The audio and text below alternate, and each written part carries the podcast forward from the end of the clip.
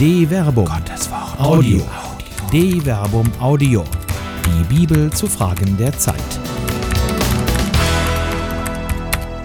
Süßer die Stimmen nie klingen.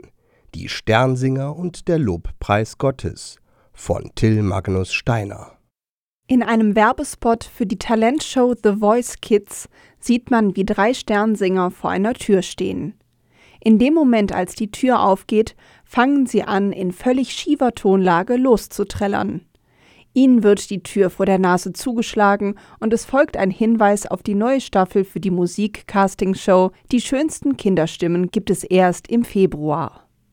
Deutschlandweit ziehen in diesen Tagen 300.000 Kinder von Tür zu Tür, um mit ihrem Lobpreis über das Weihnachtswunder sich gegen Kinderarbeit in Indien und weltweit einzusetzen. Sie gehen durch die Kälte, singen frohen Mutes und sammeln Spenden für Kinder, denen es nicht so gut geht wie ihnen. Sie tun Werke der Barmherzigkeit und erheben ihre Stimme für die Unterdrückten.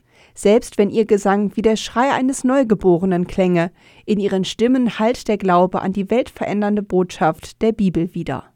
Ein Bollwerk Gottes. Aus dem Mund der Kinder und Säuglinge hast du, Gott, ein Bollwerk errichtet gegen deine Gegner, um zum Einhalten zu bringen Feind und Rächer. Psalm 8, Vers 3.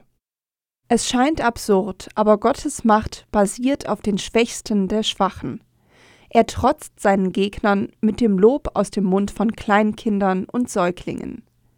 Gemäß dem hebräischen Text schafft Gott gar aus dem Mund der Schutzlosesten und Wehrlosesten eine Macht, die den Feinden ein Ende setzt. Wenn die Sternsinger in ihren Liedern die Macht Gottes verkünden, geht es nicht um den Engelsgesang im Himmel, sondern es geht um einen Weckruf. Nicht die Schönheit der Kinderstimmen steht im Vordergrund, sondern das Seufzen der arbeitenden Kinder weltweit, gegen dessen Grund die Sternsinger ansingen. Lobpreis. Natürlich ist der Gesang zum Beispiel der Regensburger Domspatzen schön.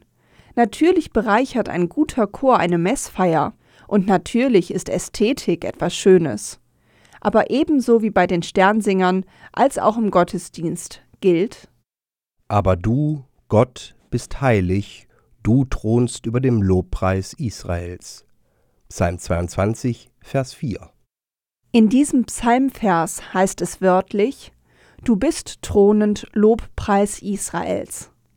Analogien im Satzbau innerhalb des Alten Testaments zeigen, dass man im Deutschen die Präpositionen auf oder über ergänzen kann.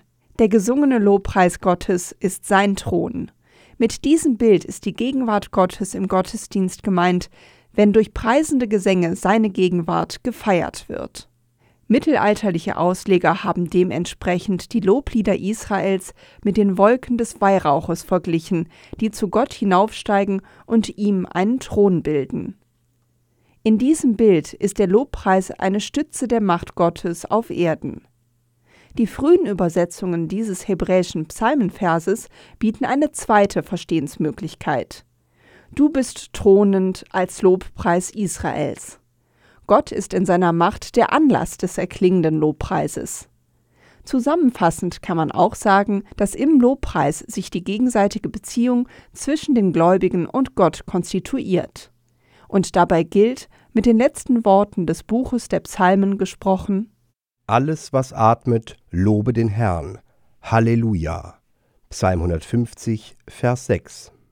Die Beziehung zu Gott und die daraus entstehenden Werke der Barmherzigkeit sind nicht abhängig von der Stimmqualität, sondern sie werden durch den Inhalt des Lobpreises bestimmt. Eine Produktion der Medienwerkstatt des katholischen Bildungswerks Wuppertal Solingen-Remscheid. Autor Till Magnus Steiner, Sprecher Jana Turek und Marvin Dillmann.